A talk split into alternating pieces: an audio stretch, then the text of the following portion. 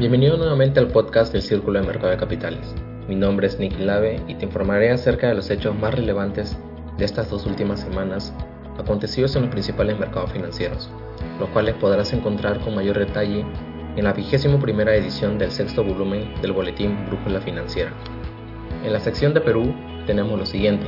El sistema financiero peruano cuenta con un colchón de 22.580 millones de soles de capital para afrontar posibles contingencias futuras producto de un aumento del doble en las ganancias de los bancos con respecto al año 2020. Por otra parte, el MEF aprueba un préstamo contingente del Banco Interamericano de Desarrollo por 500 millones de dólares para apoyar a las reformas de políticas del denominado Programa de Apoyo a la Recuperación Fiscal y Económica de Perú. Asimismo, el BCRB acuerda aumentar la tasa de interés de referencia a 2.5% debido al incremento de las expectativas inflacionarias. Por otro lado, el gobierno peruano es premiado internacionalmente por la emisión de bonos a 101 años destinados a financiar los gastos derivados de la emergencia sanitaria ocasionados por el COVID-19. En la sección Latam tenemos lo siguiente. El presidente de México, Andrés Manuel López Obrador, ayuda a la petrolera estatal Pemex con 20 mil millones de dólares con el fin de asegurar a los inversionistas que la compañía no solo sobreviva, sino que también prosperará. Además, Alicorp vende operaciones en Argentina a un grupo de empresarios locales y calcula que las pérdidas aproximadamente serían de 206 millones de soles tras la operación. Por otro lado, los ministros de Relaciones Exteriores de Chile y Paraguay firman acuerdo de libre comercio. Finalmente, la inflación de Brasil habría tocado su pico tras llegar a la cifra más alta en 18 años, con un aumento de precios de 1.074 puntos básicos respecto al año anterior. Pasando a la sección de Estados Unidos, el gobierno americano podría endurecer las normas de viaje tanto a ciudadanos americanos como a extranjeros con el fin de combatir la nueva variante Omicron. Asimismo, el crecimiento de la nación americana se vio disminuido por el gigante financiero Goldman Sachs debido a un posible escenario bajista en el mercado. Por otro lado, Estados Unidos alcanza las tasas históricas de inflación por primera vez en 40 años debido a los estímulos financieros proporcionados. Finalmente, el Senado americano acordó, tras duras negociaciones, subir el techo de deuda a pesar de las críticas del Partido Republicano.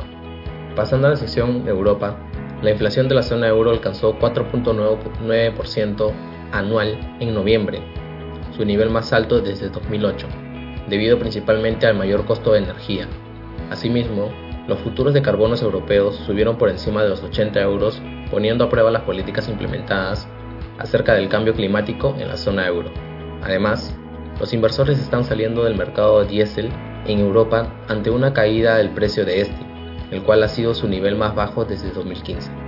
Y para finalizar con esta sección, el sector de la tecnología de Europa alcanzará los 100 mil millones de dólares en el presente año, en giros de negocios como finanzas y comercio electrónico. Pasando a la sección Asia, Didi Xing anunció su salida de las cotizaciones de acciones en la bolsa de Nueva York para centrar a la bolsa de Hong Kong. Tras ello, llegó a pérdidas mayores al billón de dólares. Por otro lado, cae el rendimiento de las acciones en 4% debido al Omicron y se teme que los viajes se vean afectados. Adicionalmente a ello, Binance, junto con multimillonarios artonos de Indonesia, están en conversaciones para la posible creación de una empresa de criptomonedas. Y por último, la doctrina del presidente Xi Jinping en China, con su eslogan Prosperidad Común, e incentiva a que los inversionistas elijan productos de gama baja, pues durante esta pandemia fueron los que tuvieron mayor demanda. Mientras en la sección commodities, la mina de las Bambas pierde 9.5 millones de dólares diarios tras el bloqueo persistente de las carreteras en la región Cusco, lo cual dará una fuerte caída en la reactivación económica nacional. Además, la nueva variante de COVID-19, Omicron, ha dado de baja a los precios de los energéticos y metales industriales que venían tras semanas de moderación en el mes de noviembre. Finalmente, el cobre pierde 1.1% tras el fortalecimiento del dólar ante las restricciones gubernamentales para atenuar la propagación de la variante Omicron. En la sección de cultura financiera hablaremos de la ley 31112, una ley que entró en vigencia en junio de este año al haberse publicado las normas reglamentarias pendientes e influye en los procesos de fusiones y adquisiciones y establece el control previo de operaciones de concentración empresarial en el Perú. Se explicará también lo que implica esta ley para Indecopy y se brindará una opinión personal del autor acerca de la ley y su rápida aprobación.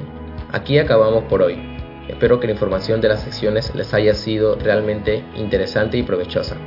Muchas gracias por sintonizarnos. Que tengas una buena semana. Hasta la próxima.